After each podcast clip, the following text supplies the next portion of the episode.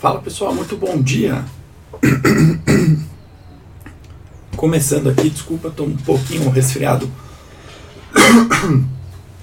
Agora acho que vai na pastilha de dor de garganta e um pouco de remédio aí de antigripe, mas vamos lá. Pessoal, hoje, né, acho que são os balanços que eles estão tomando uh, a cena, né? O assunto do dia realmente são balanços não só no cenário local, grandes bancos divulgando aí, Santander, vamos comentar um pouquinho, vamos comentar é, não só de resultado de bancos, tivemos Vivo também, VEG saindo agora na, na pré-abertura, temos Clabin no final do dia, né, pós-fechamento, a gente tem também uh, as Big Techs né, divulgando, vamos comentar um pouquinho de Microsoft e Alphabet do Google, né, essas decepcionaram, né, os balanços realmente vieram abaixo do esperado e uh, as ações caíram né, no after hours e também agora no pré-abertura indicam ali quedas uh, severas, né? estamos falando de quedas aí de 7% no after hours ontem, na Europa não é diferente, também resultados, né? então os balanços aí, o ponto, né? o título do Morning de hoje é balanço surpreendendo, né? sim ou não, uh, a gente tem resultados menores, eu vou fazer algumas considerações ali, é, sobre se esses resultados menores, né, menores do que esperado, um pouco mais fracos do que é, o histórico, realmente afetam ainda mais bol as bolsas mundiais para baixo, né, dado que só o Ibovespa sobe esse ano, né, na verdade, as bolsas Europa, Estados Unidos caindo forte né, ano, ou se foi ao contrário, né? Parte disso já está sendo precificado, já foi precificado e agora seria uh, qualquer melhora pontual, né? Seria uma melhora significativa no, nos preços dessas ações, tá? E para citar um exemplo, né, resultados na Europa, a Heineken né, também frustrou bastante eh, as expectativas e eu quero fazer um comparativo disso né, com, com a Ambev, né, sendo a Heineken aí um dos principais concorrentes da Ambev, a Ambev sendo listada no Ibovespa, o que, que a gente poderia tirar para essas ações. Né? Então tem resultados de banco no cenário local para comentar, o que, que, esperar, como a gente já antecipou um pouco né, pelos mornings, né? resultados historicamente longe de serem os melhores, uh, abaixo do esperado, mas e o reflexo disso nos preços das ações. Né? Mesma coisa para a gente comentar, né? Europa e pegar o exemplo da Heineken agora, né, descendo nessa nossa análise top-down, hoje focar bastante no micro e, e tentar é, entender como a gente pode, obviamente, sempre se posicionar e, e, e o que, que a gente consegue tirar desses resultados é, que, de certa forma, frustram é, o mercado. Tá? vamos começar aqui, como sempre, com o gráfico da Bloomberg. Será que a produção pode compartilhar a tela para mim, se tiverem aí à disposição.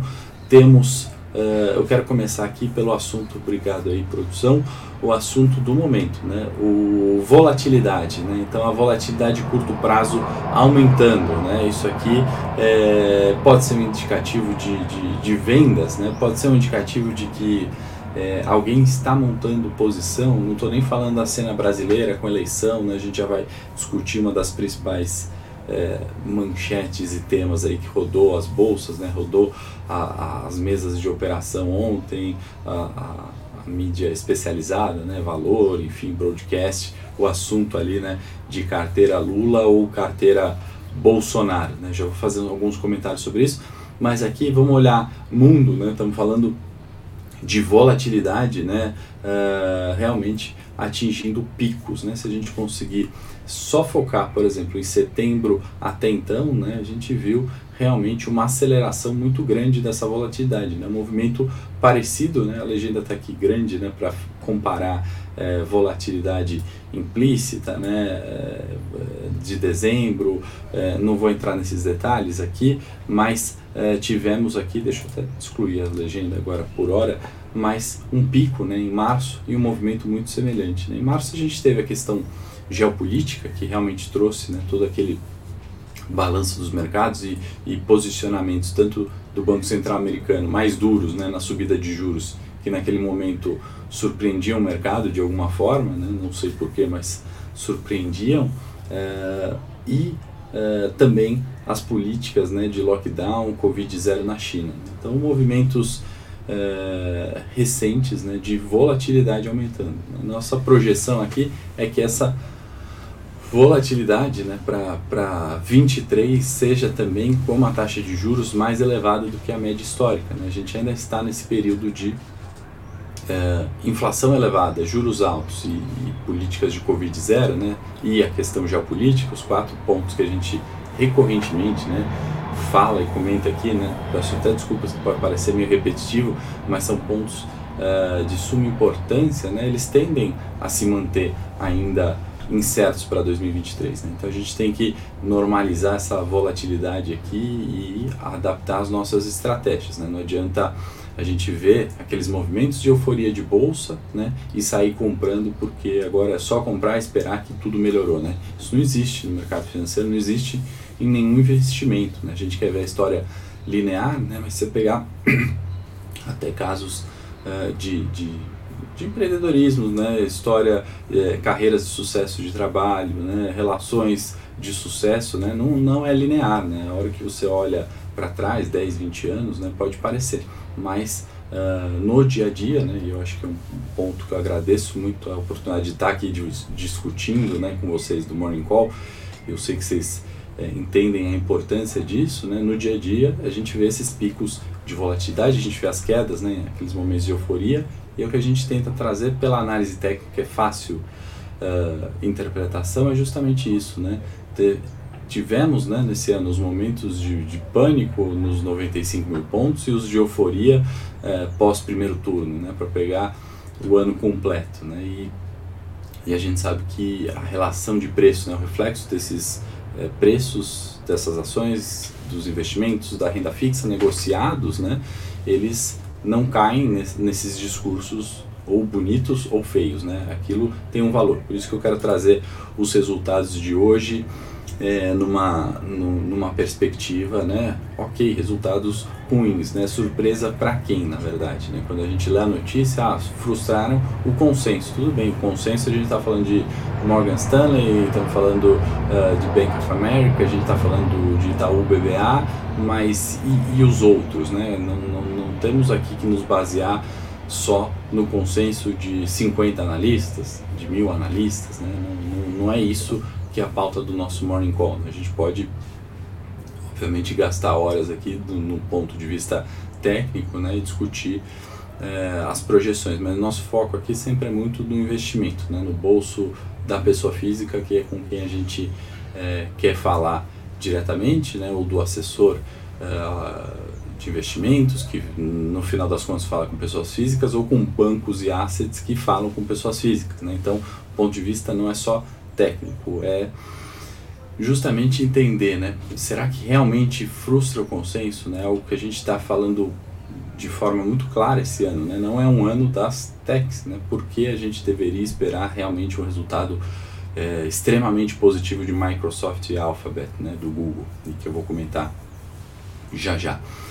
É, mesmo porque né, a gente está falando ainda de lucros grandes, né? Santander teve um lucro aí de mais de 3 bi, né? A Heineken, mesmo que eu comentei, né, onde também despencou 7%, uh, é, dado o resultado fraco, né? A gente está falando de um lucro de 2,2 bi é, de euros, né?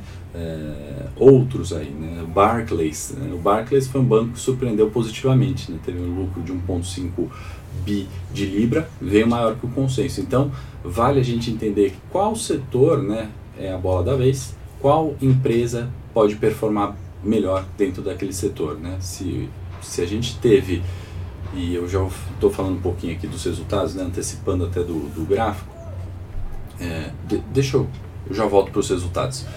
Vamos segurar, só quero comentar, né? Custo de dívida nos Estados Unidos também aumentando, né? Então a gente está aí, 2 de novembro, reunião do Fed, sobe juros mais uma vez. Uh, isso obviamente encarece o custo da dívida, né? isso que melhora muitas vezes o pagamento da renda fixa, né? E isso que muitas vezes é esquecido traz o que?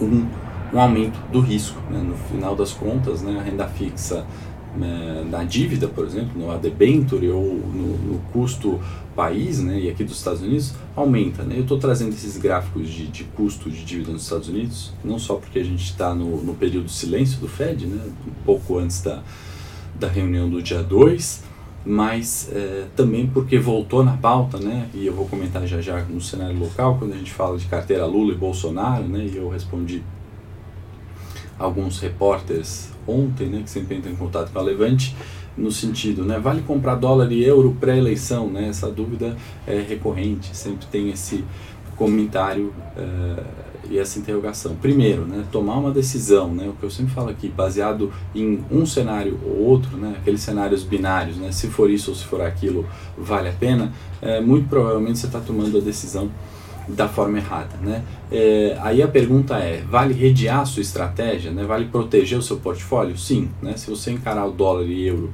como uma proteção, ótimo, né? É, existem opções, né? Derivativos, né? Que podem proteger você uh, de um cenário eleitoral, né? O, os seguros do mercado financeiro, sim, né? Então esses posicionamentos eu acho válido uh, diante desse cenário de incerteza. Agora, só porque a eleição compra dólar não é um motivo. Né? A gente tem que pensar numa cesta diversificada. Né? Como é está a carteira total desse investidor?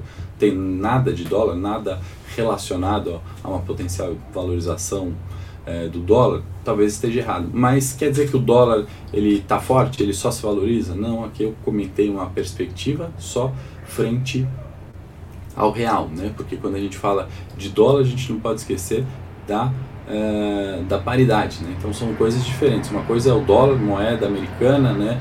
É, é, honra os contratos ao longo do mundo, né? pelo mundo inteiro, né? Tem uma solidez, tem uma fidúcia ali muito maior do que outras divisas. Outra coisa esse dólar frente ao real, né? É uma valorização do dólar ou uma desvalorização do real? Essa é pergunta correta para a gente fazer, por isso que eu estou trazendo também o gráfico do dólar depois do, do custo da dívida aumentando nos Estados Unidos e dessa perspectiva de juros aumentando ainda, né? No dia 2 de novembro, trazendo a moeda americana para baixo, né? Então a gente está falando de uma desvalorização de 2,5% desde sexta-feira, né? Peguei uma história curta aqui no gráfico da Bloomberg. Né? Então, vale é, a gente ter isso em perspectiva. Se a produção puder voltar aqui para mim agora, chega de gráfico de Bloomberg. É, então, pessoal, é, essas perspectivas que eu, que eu acho importante, né? eu acho que vocês também uh, assim entendem como importantes. Eu não sei se a produção tem aí algum link para compartilhar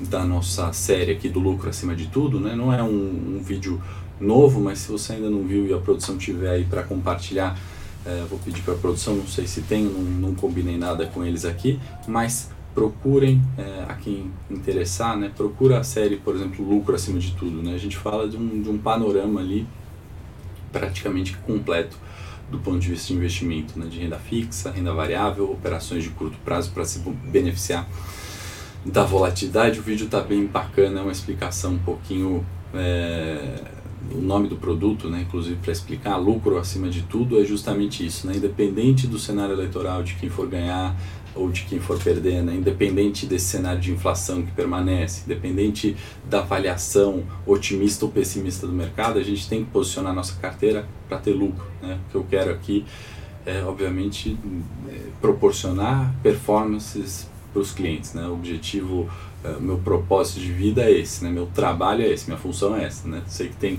excelentes cirurgiões aí que escutam, né? Tem excelentes engenheiros, tem é, excelentes professores e assim, né? Por diante, cada um tem sua profissão, a minha é essa. Então, o objetivo dessa série, lucro acima de tudo, é isso, né? Da performance independente do, do discurso, né? Independente do viés e de forma independente, né? Muitas vezes a gente e eu, tenho, eu critiquei um pouco o consenso hoje aqui, porque a gente sabe que querendo ou não, tem um viés. Né? Tem uma relação do, do banco emissor de um relatório, eventualmente, com aquela empresa que tomou crédito. Né? Então, se a empresa toma crédito com aquele banco, né, como o próprio banco faz de forma independente, né, uma avaliação ruim daquela empresa para divulgar no mercado. Né? Então, tem, tem esses uh, problemas né, que o compliance, né, não estou falando que é nada ilegal, né, mas tem uma certa uh, relação, apesar de ter transparência, excelentes profissionais, né?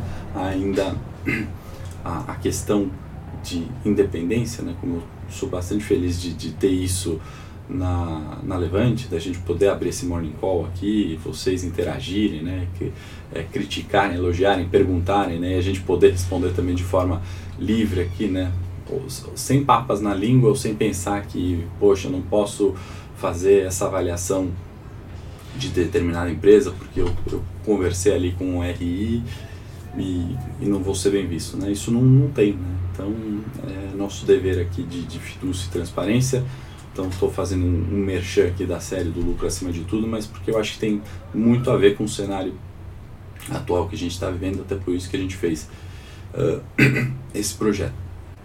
Desculpa a voz, pessoal, estou é, gripado, estou com dor de garganta, já pedi desculpas na, na abertura, mas uh, espero que o som e vídeo estejam ok aqui, só desculpa pela voz. Bom dia, nem dê bom dia sair falando aqui, Elcino, Klaus, Fábio, Melin, Roberta, Luiz, Hamilton sempre com a gente, Gilmar também, Thelma também, Carlos. Muito bom dia a todos. Mandem aí suas perguntas, mandem suas sugestões, fiquem à vontade, vamos trocar aí nessa quarta-feira. Uh, o Rodrigo está perguntando né, se o resultado negativo do Santander na Europa e da América Latina influencia o Santander no Brasil. Influencia, né, Rodrigo? Boa pergunta. Eu comentei um pouquinho dos resultados dos bancos, né, e falo de dinâmicas diferentes, mas a gente pode pegar é, muitas coisas é, é, que, que a gente consegue relacionar. Né? A gente ainda está falando, e aí eu vou começar pelo copo meio cheio, vou falar do, do resultado é, que veio abaixo do consenso, ainda que com lucro. Né? A gente ainda está falando é, de, de setores né? onde, se a gente pegar o Santander, né? a gente está falando de um TRI em ativos. Né? A gente está falando de 81 bilhões de patrimônio líquido. Né? A gente está falando uh, de barreiras de entrada muito grande, de, de, de, necessidade de crédito, quem fornece são os bancos, e não tem poucos. Né? Estamos falando aqui de um, de um oligopólio.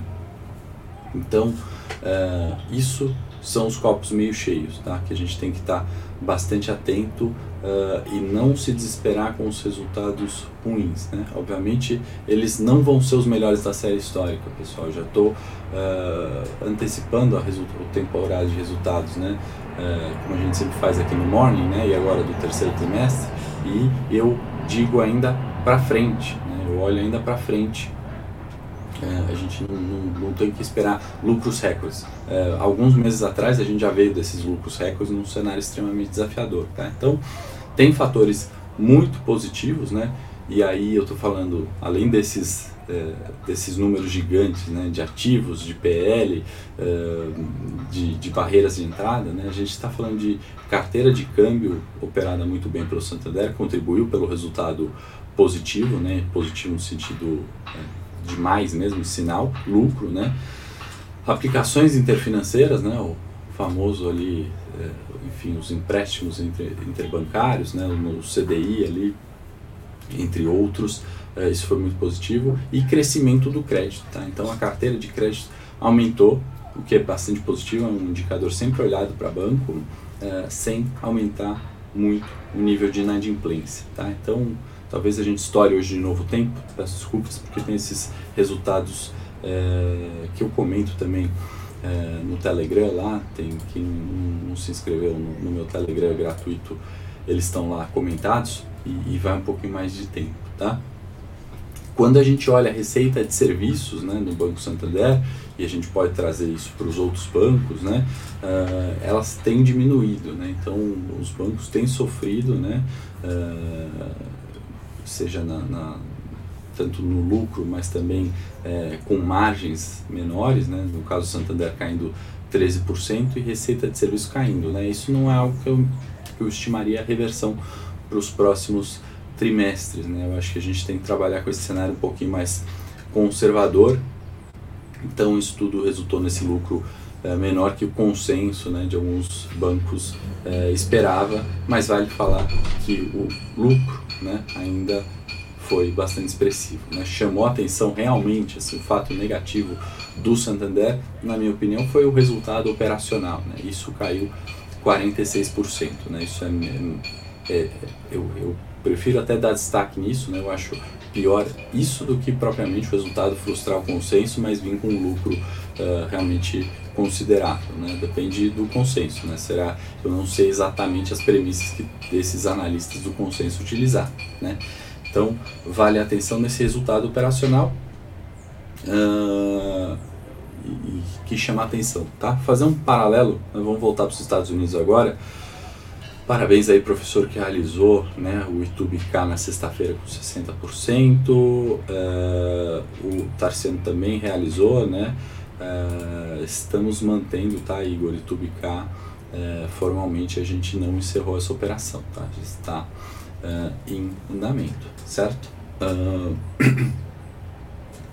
pensando no racional de entrada dela, né, do áudio ali, mantido ainda para aquele período que a gente conversou, tá? Isso é da série do, do da, da, Operação Fênix, só um comentário à parte aqui.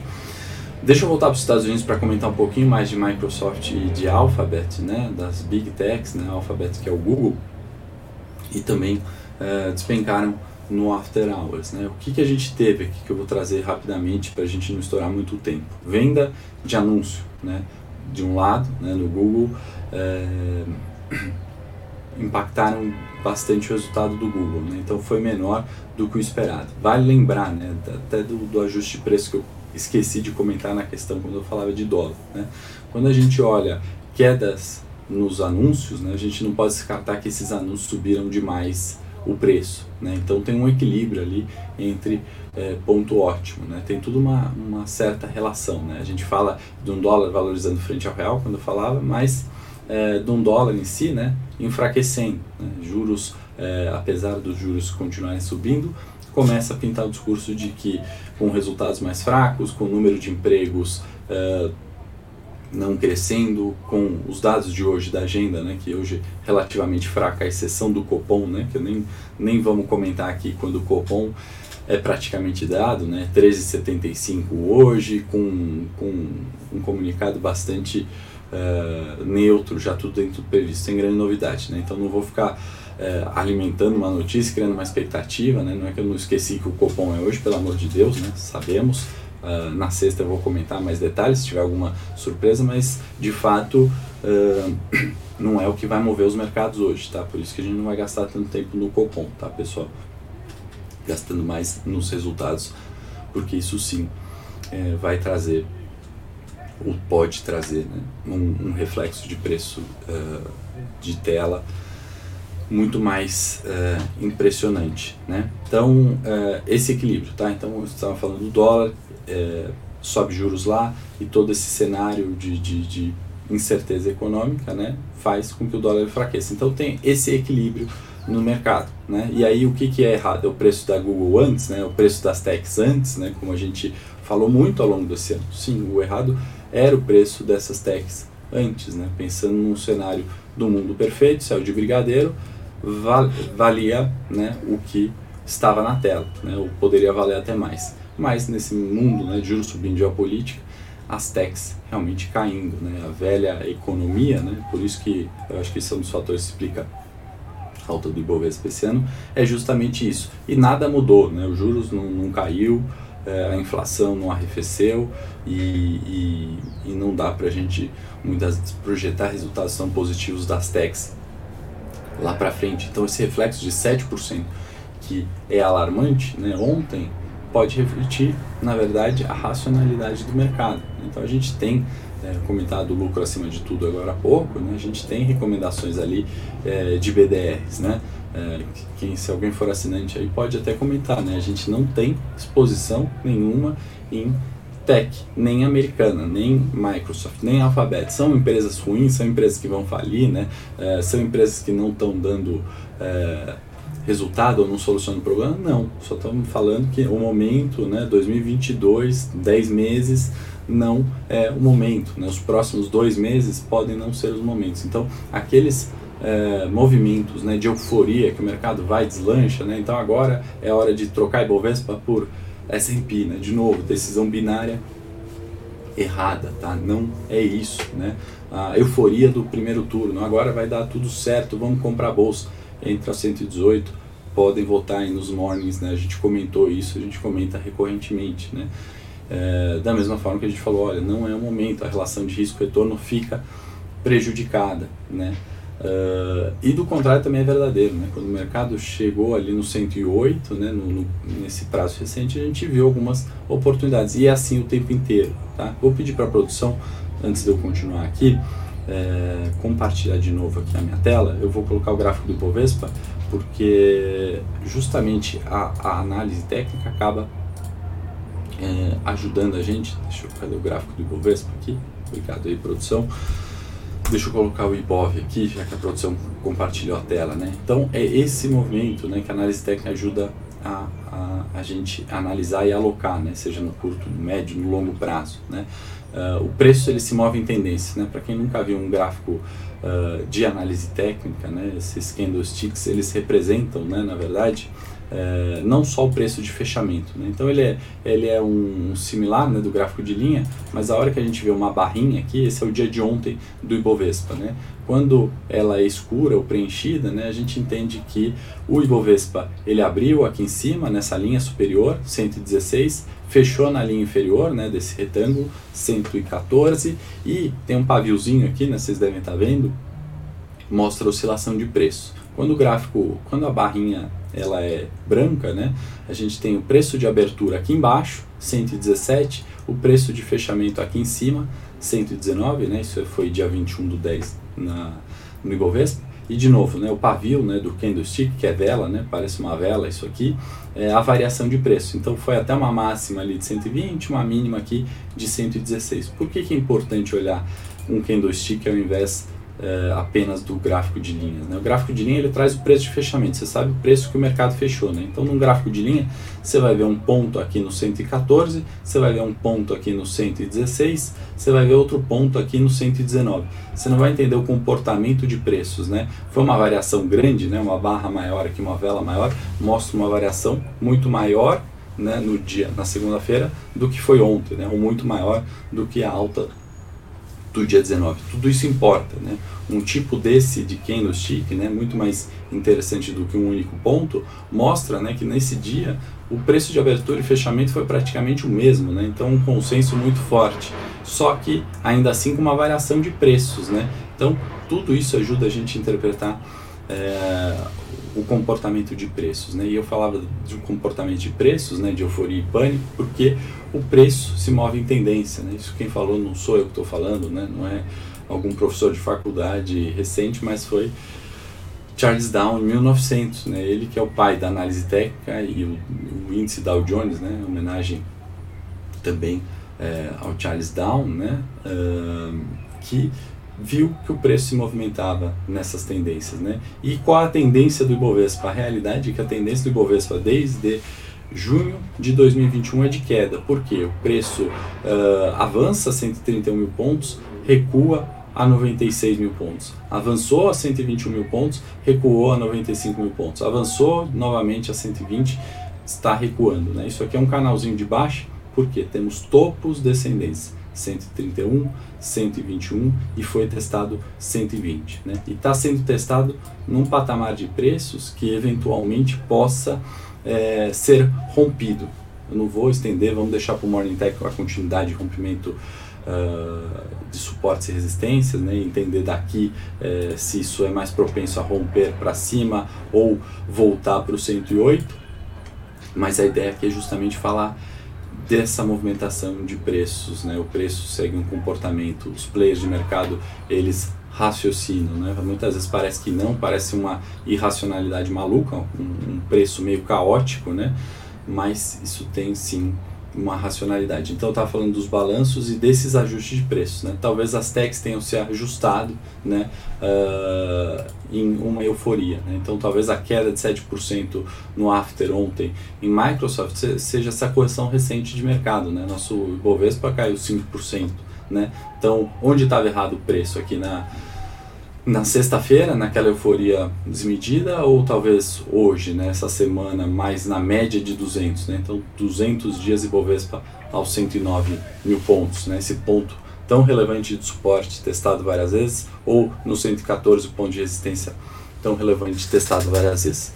volta para mim aqui, produção, só para eu é, a gente concluir aqui na, na nossa, nos nossos comentários de, é, das empresas, tá? É, bom, é, falamos aqui de Tex, né? Falamos um pouquinho de Heineken, né? E o resultado é, líquido, né? O lucro líquido da Heineken caiu, né? Apesar de estar tá positivo, 2,2 é, é, bi de euros, né? O resultado veio de novo abaixo do consenso. E aí meu ponto é, se a receita líquida cresceu 23% em Heineken, como a gente faz um paralelo disso com a Ambev, né? Que é onde a gente dá, é, onde a gente consegue investir no, no setor, né? É, sem utilizar, por exemplo, um BDR. Né? Então aí meu ponto é o seguinte, Uh, foram gastos de marketing mal utilizados, né? foram uh, custos elevados, foram situações de mercado local que impactaram né? custos eventualmente de transportes. Então uh, a gente tira algumas coisas né? da, da, do resultado da Heineken para Ambev, eu consigo talvez estimar Ambev é, ainda positivo, ainda descontado, apesar de na história ter margens decrescentes, né? na história estar em tendência de queda os preços da Ambev. Mas eu estou colocando tudo isso, pessoal, só para a gente fazer esses paralelos. Né? É importante falar é, daqueles assuntos que refletem né, as expectativas do dia e hoje foram resultados em grande parte e colocando sempre nessa perspectiva da análise top-down. Né? Hoje a gente ficou muito é, no micro, eventualmente é, fazemos isso, né? Às vezes o micro gasta mais tempo porque tivemos surpresas, né? Como essa provocação do título do Morning para o consenso, não tanto para a gente do time né, Levante, no nosso time de análise, né? Algo que a gente né, e não é longe de ser a avaliação correta e o dono da verdade, tá? Pessoal, também não é isso, né? Não é querer colocar nosso time à frente do consenso, pelo amor de Deus, mas a gente comentou muito sobre resultados de tech vindo fracos esse ano, né? Dito feito, é, vemos aí até excelentes empresas, né? Tendo performances ruins no curto prazo. É, Para comentar um pouquinho mais cenário local, sem falar tanto de balanço, né? Vou brevemente comentar de Vivo e quem quiser mais detalhes entra no, no, no Telegram lá gratuito do Henrique Cosolino, Red Análise, cuidado com os fakes, pelo amor de Deus tem um monte aí do, do Instagram, tá? O meu Instagram oficial é henrique.czz só, tá? É, eles fazem réplicas idênticas, é, é, é, um software de computador que faz aquilo, não é uma pessoa que fica pegando ali e, e, copiando foto, não é, um software porque é idêntico, tá? Ele muda uma letra, ele muda um ponto, muitas vezes eu, eu, eu fico na dúvida qual que é o verdadeiro, então cuidado com isso, mas fica o convite para o meu Telegram, Henrique Osolino, Head de Análise. Comento todas as manhãs, perdão pela gripe, os resultados da, das empresas, tá? Logo na primeira hora. Então, no cenário local, a gente vai ter hoje Copom, né, a agenda internacional, a venda de moradia nos Estados Unidos vem fraca, né? Inclusive foi capa da Economist, uma capa bonita ali que eu sempre comento, né? Às vezes aqui, uma abóbora ali, né? Halloween e moradias, né? Preços preocupando. A gente falou de moradias caindo preço na China, né? Nos mornings recentes. A gente comenta agora dessa capa da Economist de domingo e tem dado hoje, né? De vendas de moradias novas. É, agenda esvaziada no cenário internacional, pelo menos hoje e Copom a 6,5, manutenção da Selic em 3,75, então não esperem nada muito diferente disso, tá? Obviamente o resultado final a gente vai saber a partir aí das 6,5 e um discurso bastante neutro, tá? E rolou aquele discurso, né? Carteira Lula ou carteira Bolsonaro nos mercados, né? Ontem foi o dia da educação e do varejo, né? Essa, uh, dessa performance, né? Carteira Lula vencendo ali, carteira Bolsonaro, tá? Muito cuidado com esses decisões binárias, como eu já falei aqui, né? Baixa renda, né? Construção baixa renda também performando, estatais zerando os ganhos, né? Vamos colocar em perspectiva, né? Vamos ver o quanto valorizou a Petro, um Banco do Brasil, uh, enfim, Eletrobras no curto prazo, né? E, e quais, quais são essas tendências de preço, tá? Então, Wagner, acho que é, comentários feitos aqui né, da, da nossa expectativa da Selic uh, e aí via, né, por mais que possa sofrer ainda nesse cenário de inflação e tendência é, do varejo, a expectativa para a nossa estratégia ela é bastante positiva. Né? A gente é, não compra fator binário, a gente comprou, obviamente, Selic, inflação, é, mas compramos também eleição, desconto histórico, valor de marca, o contrato, o vencimento, né, o strike, tudo isso a gente colocou. Tá? É, é isso, Rogério. Você pode entrar na estratégia, né, na recomendação, desde que ela esteja dentro da faixa de entrada, tá? Uh, vamos ver o preço que vai abrir. Ontem o fechamento já foi além daquele limite, tá? Então não se preocupa. Tem novas operações, sempre tem. É importante a gente usar a estratégia da forma certa. A gente não precisa sair pagando uh, qualquer preço, né? A gente não precisa comprar aquela opção, né? No caso da Via, depois subiu 30%, né? Se não conseguiu ali uh, ver ontem o aviso, o e-mail, o Telegram, né? Vão ter outras, tá? Inclusive a gente está monitorando e aumentou o número de operações porque a vol aumentou, como a gente tem mostrado por aqui, tá bom? É, acho que eu respondi aí as perguntas. O Sonho está pedindo like, então se você puder dar o like, compartilha com algum amigo, traz alguém para o Morning Call, se inscreve aí no Telegram uh, da Levante, no meu Telegram, no, no, no YouTube da Levante. Vamos criar essa comunidade, pessoal, que estou muito feliz. Né, os, os 136 que aguentaram aí 40 minutos e estão sempre com a gente ao vivo, enfim, os, os mil que vem a gravação. É realmente muito bom dividir isso com vocês. Então vamos manter, vamos criar essa, essa comunidade, vamos crescer. Né? A gente tem que se envolver com economia, não adianta, né? igual saúde, né? quando a gente precisa, a gente tem que se envolver, entender aquilo, é, a gente tem que realmente se envolver nesses temas, né? Inclusive ontem eu estava na Lesp, né? Chamaram para uma entrevista sobre empreendedorismo, mercado, inflação, né? Então, de alguma forma, né? Eu até fiz esse convite, né? Para cada um se envolver aí na sua cidade, no seu estado, nesses temas, né? Não adianta a gente ficar esperando uh, algum político né, fazer a bolsa subir, algum político melhorar nossos investimentos, algum banco é, dar uma rentabilidade melhor. A gente tem que é, lutar e, e para isso a gente tem que se envolver no, nesses temas de alguma forma. Obrigado, Elisete, né? Resolvemos aqui junto produção, som e vídeo. Muito obrigado. Valeu, Sony, pedindo like aí pra galera. O Hamilton falando som top, show. Pessoal, tô indo pro Morning Tech pra gente continuar aquele papo de tendência de preços, rompimentos, suportes e resistências pra gente entender que esse preço ele tem um padrão, tá?